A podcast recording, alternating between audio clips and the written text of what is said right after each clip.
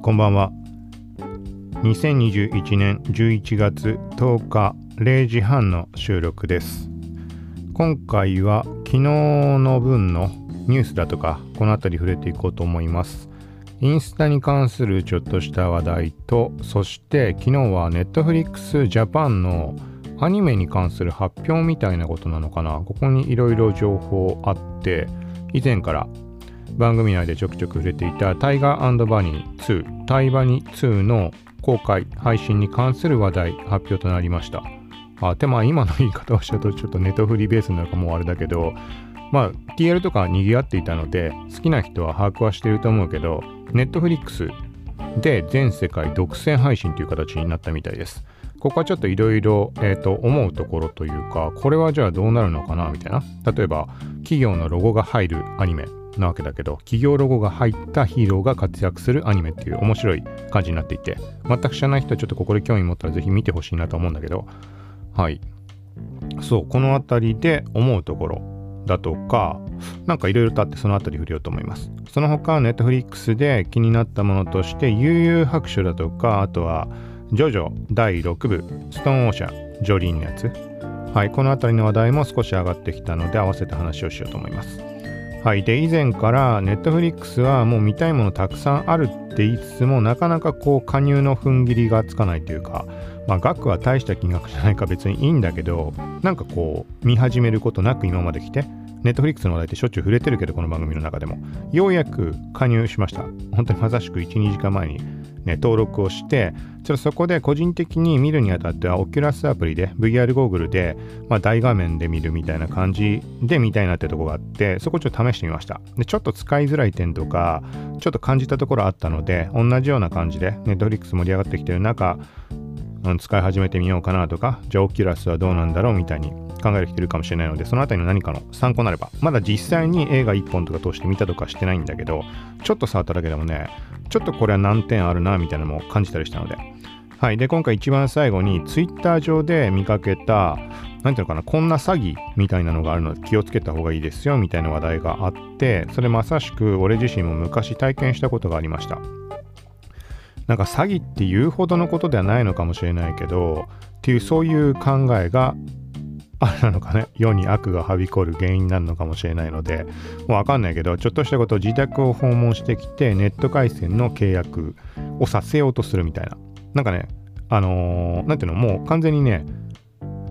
今使ってる回線の更新だとか、そういう体で来るんだよね。その新規の回線契約がどうこうとか、そういう感じじゃない。ちょっと後で細かく話します。これは今言ったのでもちょっとニュアンス違うところもあるかもしれないけど、まあ、何しようこういう感じのこともあるので注意しましょうみたいな、なんかそういうとこで最後に話をしようと思います。この番組は、コウキチ T が SNS テックガジェットの最新情報を独自の視点で紹介解説していくポッドキャスト、まとまらなくてもまとめ、聞くまとめです。倍速再生、ながら聞きで情報収集に活用してください。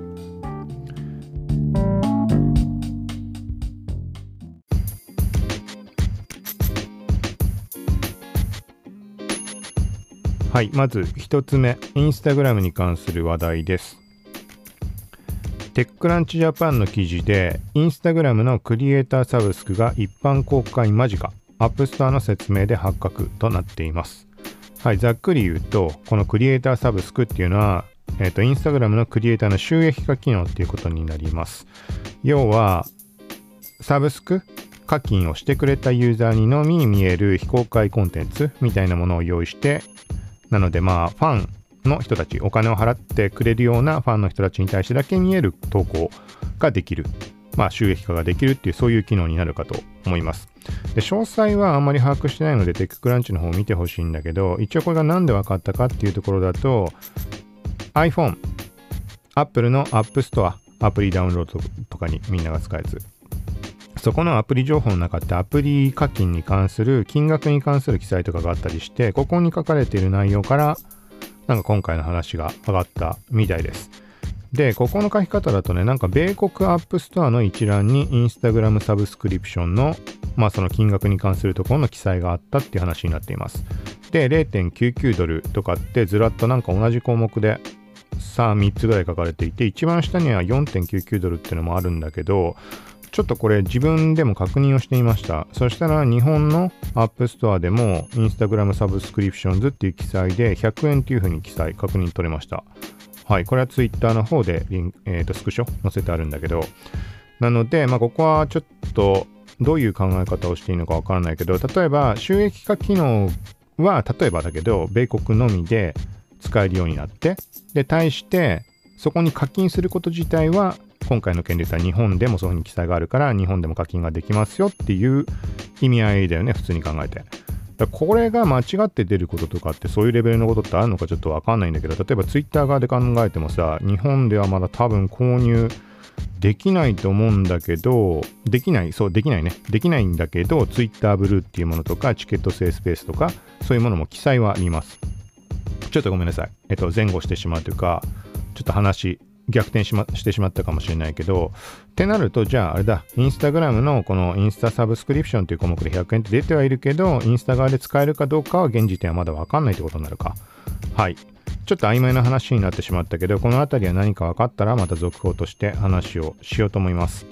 で、一方、Twitter の方に関しては、スーパーフォローっていう機能、今まさしく触れたインスタのサブスク機能っていうものの Twitter 版みたいな感じで、その機能に関しても、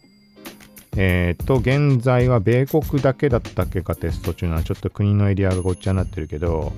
収益化対象は。で、対して課金自体はおそらくスーパーフォローは日本からもできるようになってるんじゃないかなと思います。この前、ポッドキャストで触れたけど、海外ユーザーのスーパーフォローボタンを押してみたときに、あの、金額の表記とか出てきたりしたので、で、そのタイミングでアプリが確認したら、Twitter、スーパーフォローに関しての金額、そのアカウント名が課金情報のところに表示される感じだと思うんだけど、そうなんかそんな感じで決済できそうな画面まで確認は取れました。はい。ということで、インスタ側もまたこの辺り動きあったら改めて話をしようと思います。もう一点インスタグラムに関する話題です。ツイートにスクショなんかを投稿したんだけど、インスタリールの撮影画面、投稿画面のところの縦のメニュー、左側に並ぶ縦のメニューあると思います。そこにデュアルっていうアイコンが表示されていました。これ試してみたところ、えっ、ー、とね、インカメラでセルフィー撮影用の小窓がこの画面の中に表示されます。つまり、普通にリール撮影するときって当然、スマホを持っている向こう側の、この、なんていうの、人でも物でも撮影すると思うけど、そこに対してプラスで自分のセルフィーの動画も撮りつつ、こう小窓と全体のこの動画の枠と両方映したまま撮影ができるみたいな機能みたいです。はい。で、この小窓に関してはサイズの変更とか位置の変更もできる感じでした。で、これは個人的に、えっ、と、見た限りだと、そうだな、またそんな多くのアカウントにはついてなさそうな印象はありました。で、ざっくり Twitter とか Google でも調べてみたところ、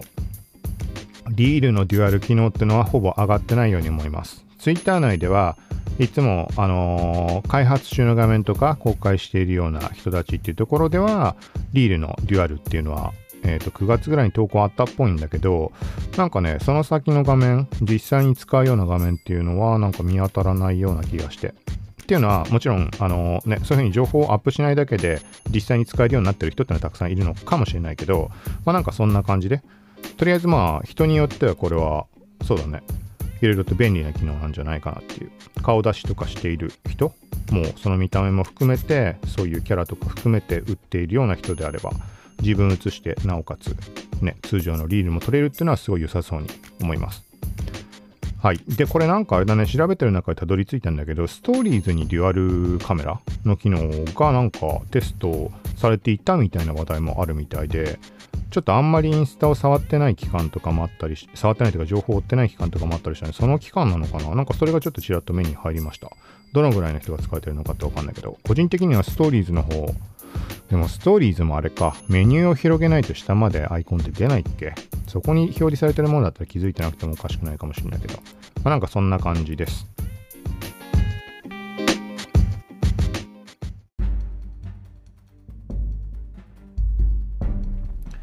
続いてここからネットフリアニメが熱いとして、はい、冒頭で触れたみたいな台湾にジョジョ、悠々白書この辺りざっくり触れようと思います。まずはちょっと対バンの方は多少掘り下げるってことじゃないけど話をすると思うので先に悠々白書の実写ドラマの話題なんて上がってたんだね。前からこれ上がってたみたいだけど、これがね、何年つったっけな、2023年？こう配信開始みたいな感じで Netflix で発表があったみたいです。多分2023年じゃなかったかなと思います。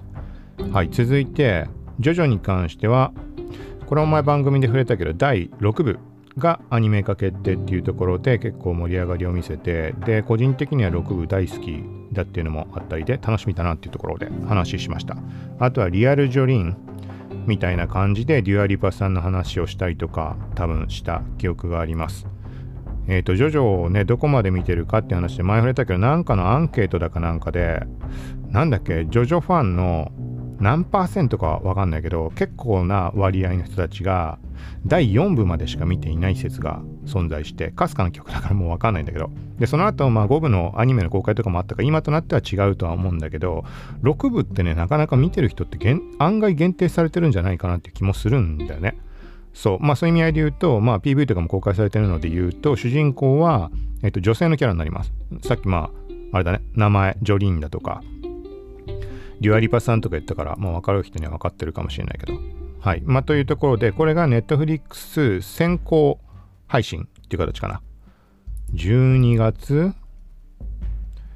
12月なわけないか。あ、いや、違う、12月だね。12月1日より Netflix に行って全世界独占先行配信開始。はい。で、地上波でも放送は普通にあるっぽいので、地上波は1月7日からかな？はい。っていう風になっています。はい。ちょっとこれも楽しみかなと。まあ、冒頭で先に触れてしまったけど、ネットフリーの加入はしたので、まあ、タイミングになって、うん、時間あればというか、タイミング見てこれは見たいなとは思っています。続いて、タイガーバニー、タイバニー2がネットフリックス全世界独占配信っていう形での発表がありました。独占、全世界独占配信ってことはさ、これネットフリ以外では配信されないってことなのかね？そこがちょっと謎なんだけど。で、ちょっと後でもうちょっと後で触れるけど、そこに対して、その企業ロゴをそのタイバニの中に登場する主人公たちヒーローが着るスーツに掲載したい企業の募集とかっていうのが10月にあってこれは結構がっつり、えっと、記事も書いたしポッドキャストの中でも触れました聞いてる人で万が一そういうのを応募できるようなポジションにある人とかっていうのがいればもし対話に知らないようであれば、まあ、後悔しないように、あのー、内容だけでも目通してくださいみたいな言い方をして。はい。で、なんかさ、だからそこ考えると、ネットフリックスで配信に対して、そのさ、他の企業のロゴが入るってところが、まずなんかそれが OK なものなのかとか、俺はそういう知識ないのでわかんないけど、ちょっとそういう疑問がまず1点。で、プラス、ただそれだけではなく、全世界ってなってるからさ、海外で配信するときどうするんだって話になるじゃん。にならない、うん、だから、なんかいろいろその予測みたいなのは飛び交ってもいたんだけど、例えば、あの、ロゴはなしになるんじゃないかとか、でもそうなるとさっき言ったみたいに10月に募集かけれた、その、ね、要はプレイスメント、企業ロゴを掲載したい企業の募集っていうその話自体が流れてしまったのか。いろいろ考えられるけど、もしくはちゃんと、あ、えっ、ー、と、なんていうの？そういう話は進んだものの、その後に仮に何らかの事情で Netflix の配信ってなって、やっぱり全部なかった白紙に戻ったのかとか、逆にもう10月の時点で Netflix での配信は決まった上で、何かしらのこう形式、もう全て仕様的なものも固まった上で、なおかつ企業ロゴの募集をしたのか、掲載の募集をしたのか、まあ、いろんなこと考えられるんだけど、ここに関して後々見てみたら、えっとね、一応ちょっと謎は解けていました。えっとね、3月だっけな、3月じゃないっけな、かなんかに、このタイバニのプレシャスイブみたいなイベントが開催されるみたいです。3月かな。はい、リアルイベント幕張メッセ1万1000円と、オンラインもあるのかね、ライブビューイングもありそうな気はするけど、はい、で、この中で、そのプレイスメントロゴの発表もあるというツイート、公式がしていました。はい、ってことは、やっぱり、そうだね。その初代2011年放送の時のと同じように企業ロゴが入ったヒーローが活躍するっていうのパターンは少なからず存在している。だから、えっ、ー、とね、まあちょっとどこから話していいかわからない整理がつかないんだけど、例えばそのいろんな説が飛び交う中で、ネットフリックス配信に関しては、独占とは言ってるけど、なんかね、これね、本当にそんなことあんのかなと思うんだけど、ネットフリックスのことは俺わかんないしさ。そういう業界のこともわかんないからなんだけど、独占配信とは言っても、地上波放送なしかどうかはまた別の問題だみたいに言ってる人たちもいるの。ん？そうなのって思うんだけど、わかんないけど、全然わかんないんだけど、そうってなってて、地上波の放送もあるっていうんであれば、例えば地上波放送版はロゴが入った状態。で、ネットフリックス版はもう全世界共通でロゴなしバージョンで配信されるとかっていうのもまああってもおかしくないのかなとはまあ思うけど、どうなんだろうね。もしくはネットフリックスジャパンっていうところの扱いでロゴ入り。他の国はさっき言ったみたいにロゴなし。もしくは、うーん、まあいろいろあるだろうか、そんなことになるのか知らないけど、全世界すべてもうロゴ入りで配信なんてこともありえんのかな。でもそれなんかあんま意味がないよね。意味がないっていうか、なんかいろんな考え方できると思うけどさ、なんか当然掲載にあたっての広告費というかそこは発生するんだろうからそこに対して世界でねやっちゃうってなるといろいろ問題もあるじゃん。そんなところに別に届けたい広告というか企業ロゴ届けても意味のないって企業もいるだろうしさ。なんかそこら辺がどんな感じなんだろうっていうそこもちょっと興味深いところかなと思います。はい。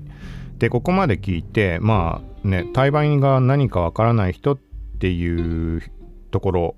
ようにもちょちょっとまあ一応じゃあ話をしておくと一応これ概要欄にリンク貼るのでちょっとタイトル今聞いてみてください。一応そこら辺がどんなアニメかとかっていうのを回収できるような記事を過去に書いてあります。はいまず一つ目が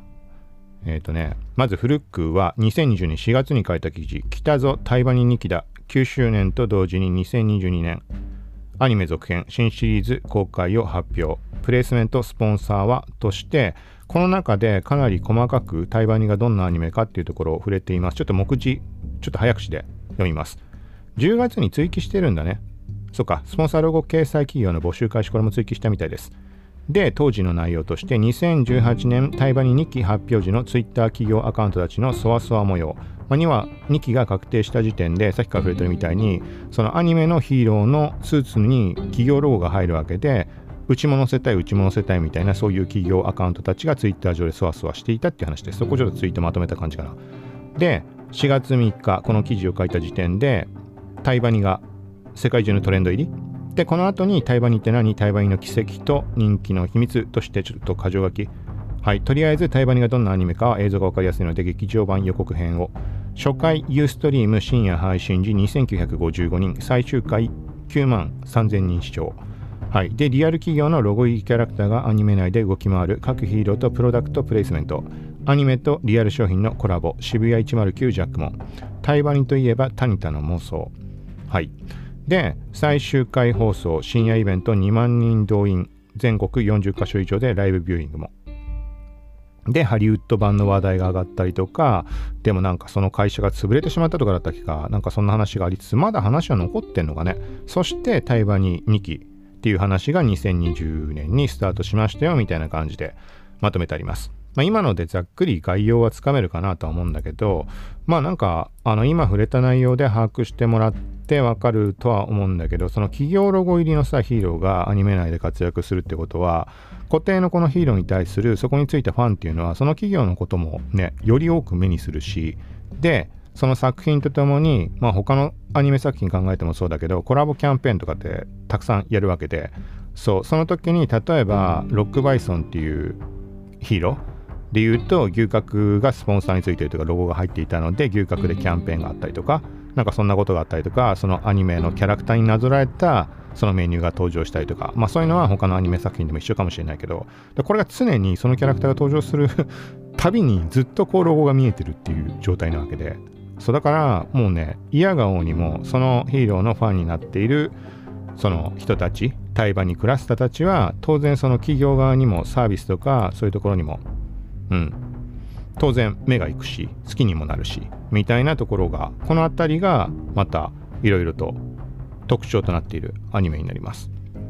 でだからだからさっき言ったみたいに企業アカウントとかがそわそわした。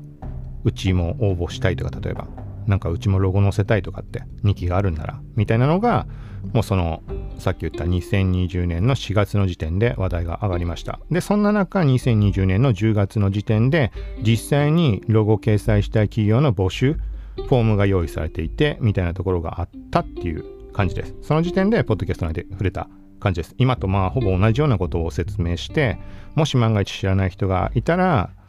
うん、なんか応募できるチャンスなのでまあ、ざっくりでも、まあ、内容を把握してほしいなというところで、まあ、今言った記事、リンクを貼ったりしたんだけど、はい。で、そんな中、まあ、今日だよね、今日では昨日、ネットフリックスで独占、全世界独占配信っていう形になって、そのロゴはどうなるのかみたいな話。まあ、どっちにしても、その、プレイスメント自体の発表はイベント内であるって話なので、だからスポンサー企業とか企業ロゴ掲載があるってのは確実なわけだよね。繰り返すなってしまうけど。そうだからどんな展開をするのかなっていうのがいろんな意味で本当にあらゆる側面で楽しみな感じ。で2011年とさ今って比べたら前も触れたけど SNS のさ動きは全く違うじゃん。当時だとほぼほぼ Twitter だよね使うとしたらみんな多分 Twitter で当然話題にはなったんだけどそれと今比じゃないと思うので TikTok だってさ今当時ってなかったわけだしインスタだってめちゃくちゃ盛り上がってるわけじゃん時代的にの中対バニがどんな風に動くのかでなおかつネットフリックスで配信全世界ってなるとまたなんか相当でかいこの大旋風的な感じが巻き起こるのかなっていうのがちょっと期待かなというところです。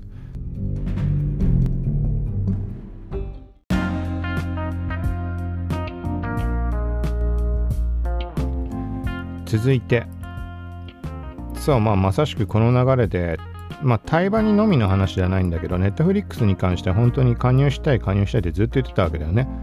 まあ、加入すりゃいいじゃんって話なんだけどこれがネックなのが Oculus 絡めてちょっと言うとえっ、とね Oculus のアプリ側では変わってなければだけど解像度の上限があるというかフル HD に確か対応してないみたいな話だったかなそうで、 Netflix 俺あんまわかんないけど、今日実際に加入してみて改めて把握しました。料金プランが最低のものが990円くらいのやつ。これだと480解像度。480p っていう言い方でいいのかな。480p なんて言わないっけ。なんか p ってつくよね。そう。なんだよね。これめちゃくちゃサイズちっちゃいと思うんだけどまあとりあえず俺はそれに加入しました。で次のプランになると1480円でサイズなんだっけ？ちょっと覚えてないな。なんだ結局把握してないじゃんね。っていう話になってしまうけど、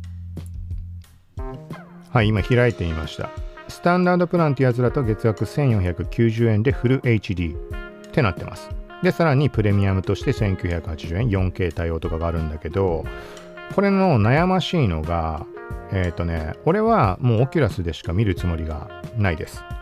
はい。でっかい画面で見たいので。でその時に例えばスタンダードプランにしたとしたらフル HD まで対応はしているわけだけど Oculus のアプリ側がね 720p にしか対応してないって話だったんだね、まあ、さっき言ったみたいに仕様の変更がなければって話になるんだけど。となるとさ Oculus 限定でしか本当に多分見ないと思うのでまあもしかしたらまあ PC で見ることもあるかもしれないけどまあ500円の差だからまあいっちゃいいんだけどもうなんかとりあえずまあいろいろな面でお試しっていうのもあるし990円の安いのでいいかなっていう感じでまあそうしました。だからここはオキュラスアプリを使ってネットフリックス見ようっていう人は把握をしておかないと事前になんかちょっとした落とし穴なのかなって思います。で実際にちょっと試しに映像を流してみた印象だとまあ粗さはあるかな。確実に粗いです。ただ個人的な感覚としてはなんかオキュラスで見るイコールやっぱり多少なるともう映像って劣化というかね多少見づらさってのあったりするので体験としての見づらさ要はピントが合わない位置があるとか例えば Amazon プライムビデオとかで言うと最大の画面にした時ってその画面の角に当たる部分って全部ピントは綺麗に合わないわけでね画面がでかすぎるので。そうとかがあってそこはもう捨てるしかない。ちょっと目をそらして端っこに目をやるとかで見るしかないかなぐらいなまあそういうちょっとストレスを感じる部分はあります。でもそれでもやっぱり圧倒的に大画面で見た方がまあ、やっぱいいなって。極端な言い方したら、多分普通に、なんていうの、テレビとかテレビ、あ PC のモニターとかで見たら面白いと思わないであろうような作品でも楽しめてるっていう印象があります。そう。で、まあその中でもやっぱり、えっとね、 Oculus Go とかと比べると、 Oculus Quest 2は断然映像は綺麗なんだけど、うーん、まあよくよく気にしなきゃ目立たない程度ではあるんだけど、やっぱりね、ちっちゃいドットっていうのは見えたりはするんだよね。まあ、気にならないけど、全然。まあどうせそのぐらいだし、ネットフリックスに関しても画質低いとはいえ、まあいいんじゃないかなって、その低いプランで。って思いつつ見たけどそれでも明らか荒いなって思うぐらいの荒さはありました。かといって見らんないほど汚いかって言われるとそんなこともない。どのぐらいって言ったらいいのかな？ちょっと難しいな。ビデオで見たなんていう言い方したってわかんないね。例えば合ってるかわかんないけどえっとフル HD のモニター。でえー、っと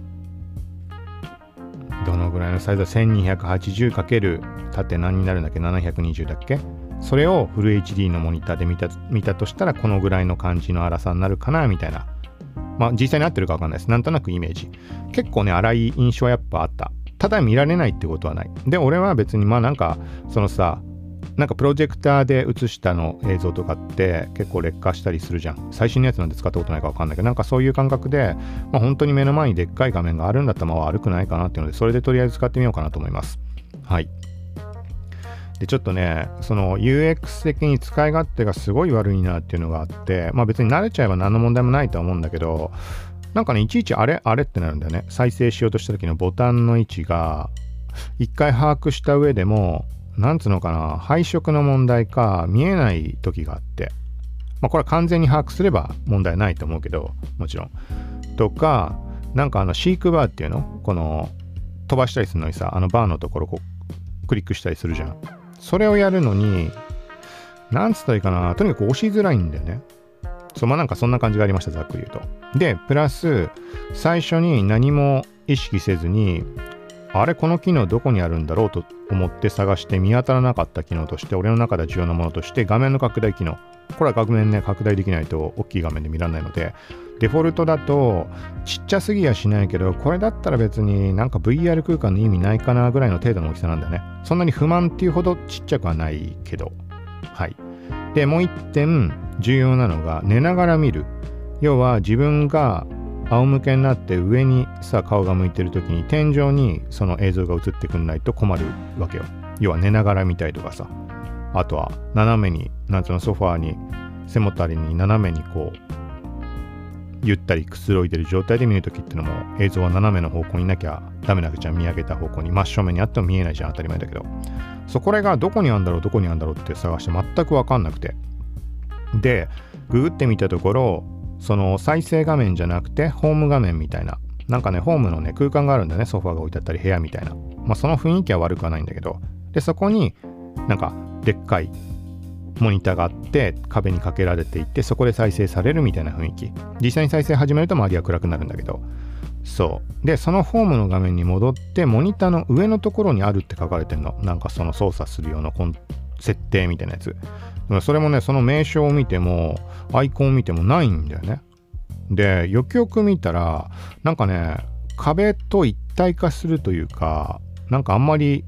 目立たないような感じで存在していてああこれかって気づけてまあやったら一応ちゃんとできました。できたからいいんだけどなんか全体的に使い勝手悪いなっていう印象あります。はい。でまあその顔の向き寝っ転がったままでも見られるのは分かったのでまあこれはまあ良かったなっていうところ。で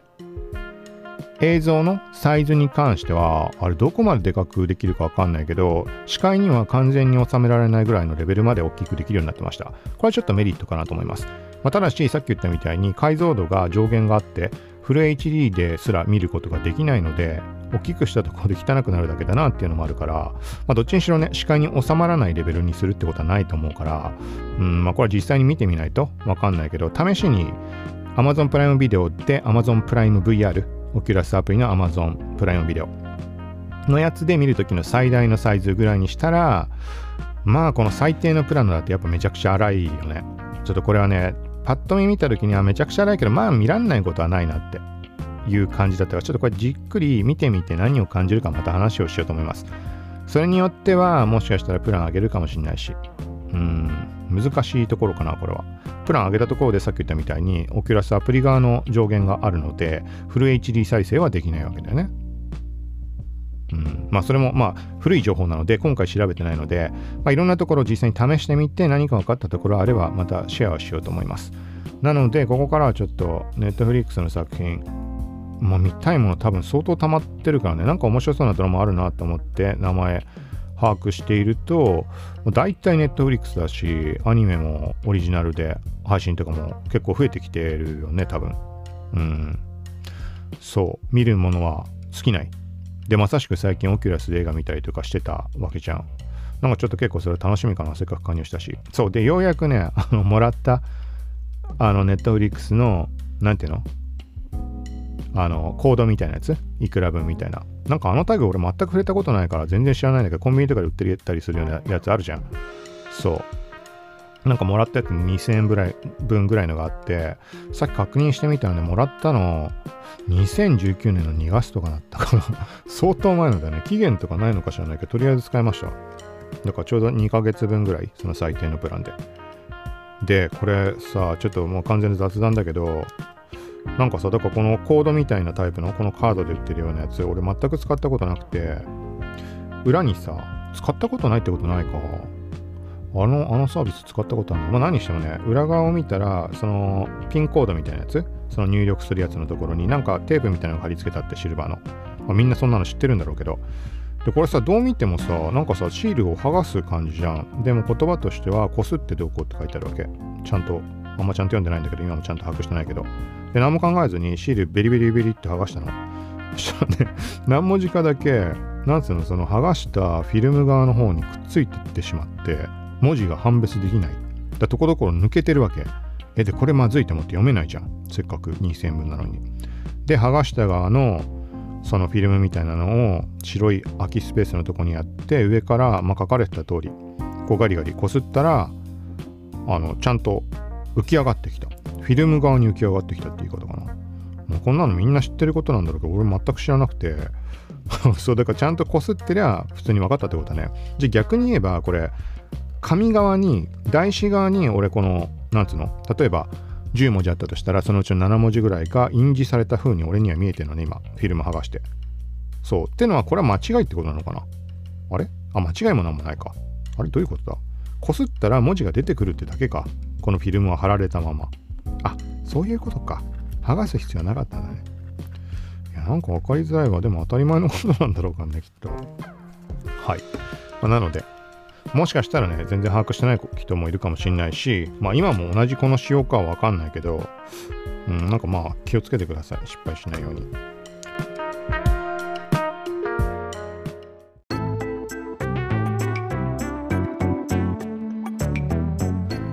はいという感じでここまででネットフリックス関連は終わりです。で、一番最後にちょっと触れようと思うのが冒頭で触れた訪問で詐欺まがいみたいなので注意してくださいみたいな話。はい、ざっくりツイッター上で見かけたもの、ちょっとね、スルーしてしまったから、あの、明確な内容をはっきり把握してないんだけど、なんかね、ソフトバンクのソフトバンクエアってあるじゃん。あの、Wi-Fi 飛ばす無線の機器。なんかね、それをね、詐欺まがいの感じで契約させようとするみたいな、ツイートが上がっていたんだよな。で、なんか、その、何て言うの？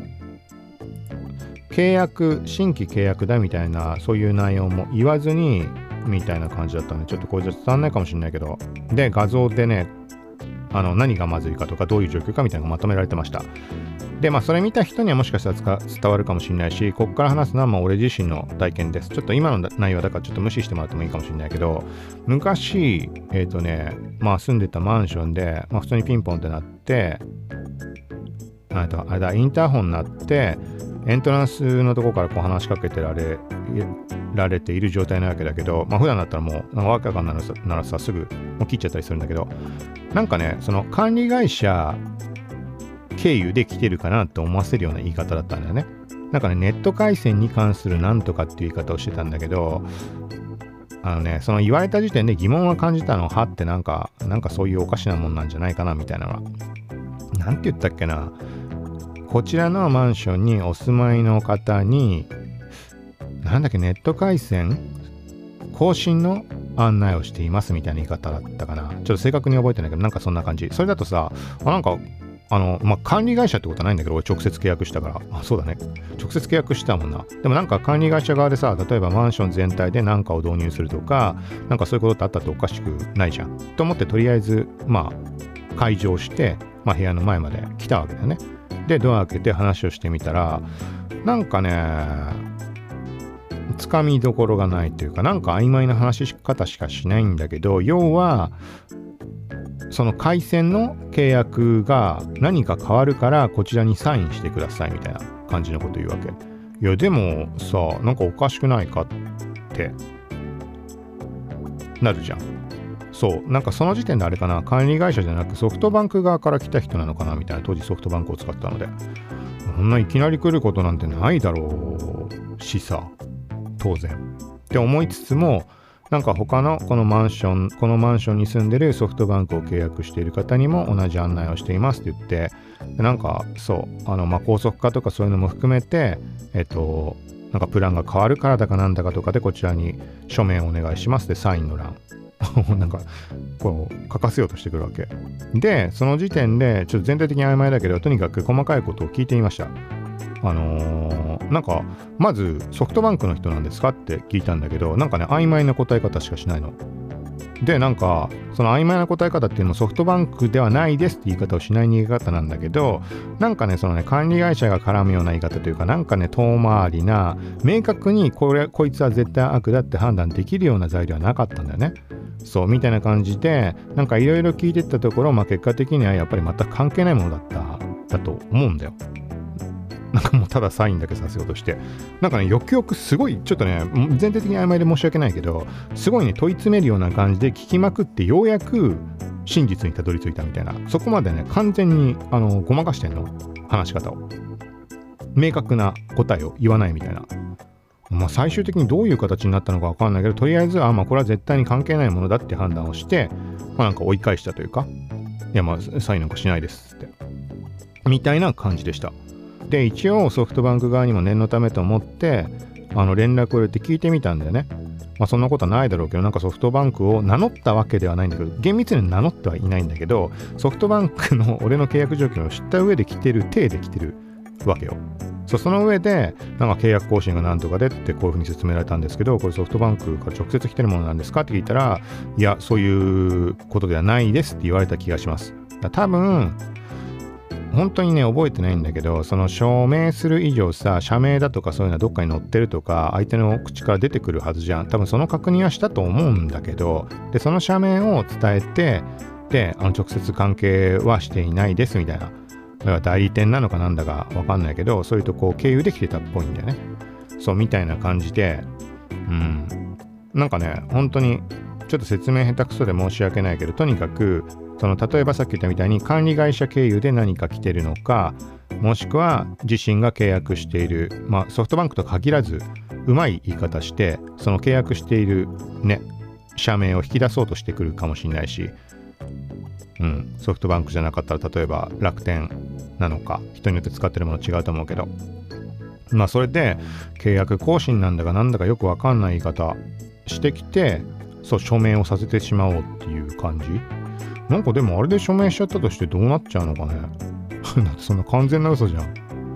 まあその書面の内容をその時俺も目を通して余計おかしいと思ったからっていうことなのかな。まあそもそもおかしかったんだけど。うん。まあとりあえずそんなこともあるので、なんか当たり前だけど安易にサインとかはしない方がいい。なんかこれはさ、例えばこれを聞いてる人はそんなの当たり前じゃんと思うかもしんないけど、自分の家族でもさ、何でも、友達でも、そういうの危うい人って多分ね、どっかしらにいたりするかもしれないし、中にはいるでしょ、きっとそういう人。まあ実際に自分で経験したところっていうところでちょっと話をしました。はい。なんかあと一個謎なのが、その訪問系ので言うと、昔ね、雪になるとピンポンが鳴るっていうことがあって、あれ何だったんだろう？何回かあったんだよね。だからその当時、え、ー、とツイートをしたんだけど、まあ誰かわかる人が答えてくれたらなと思って反応はなかったんだけど、なんかね、雪になるとピンポンが鳴るっていうのは、例えば訪問販売でもさ、そういうのって雪の日なら確実に家にいるっていう、そういうマニュアルみたいなものがあって、だからそういう時こそ、なんか攻めろじゃないけどさ、そう、なんかそういう鉄則みたいなのがあるのかな、みたいな。そう、そんなのを思ったりしたんだけど、どうなんだろうね。はい、ということで、今回はこんな感じで以上です。はい、とりあえず、そうだな。ネットフリックス、ちょっとなんか見てみようと思います。今のためだとイカゲームを見るのがいいのかね。この前触れた感じだと、なんか俺は、いやこれは微妙みたいに言うんじゃないかなっていうなんとなく全くわからないながらもなんとなくそんな連想をしているんだけどどうなんだろうでさちょっとこれもう完全な愚痴というかさになってしまうんだけど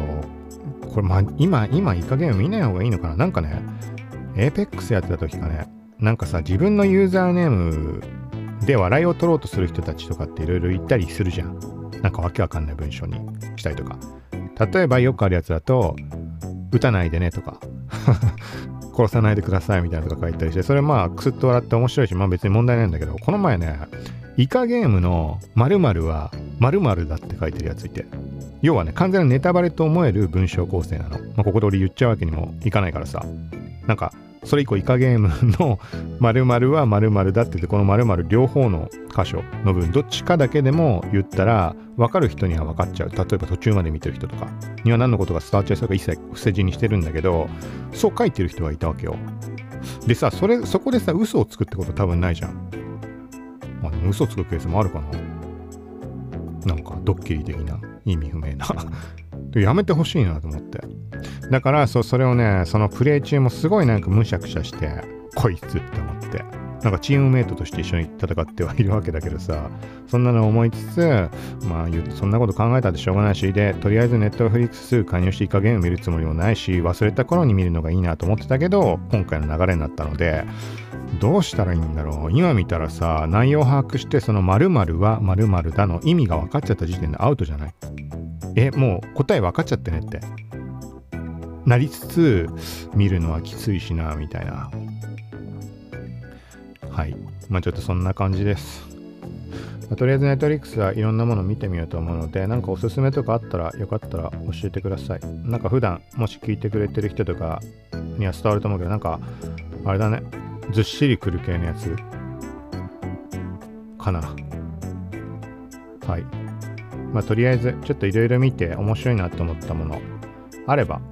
ポッドキャスト内でもシェアしつつやっていこうとかと、やっていこうかと思うので。ということで今回は以上です。最後までありがとうございました。さようなら。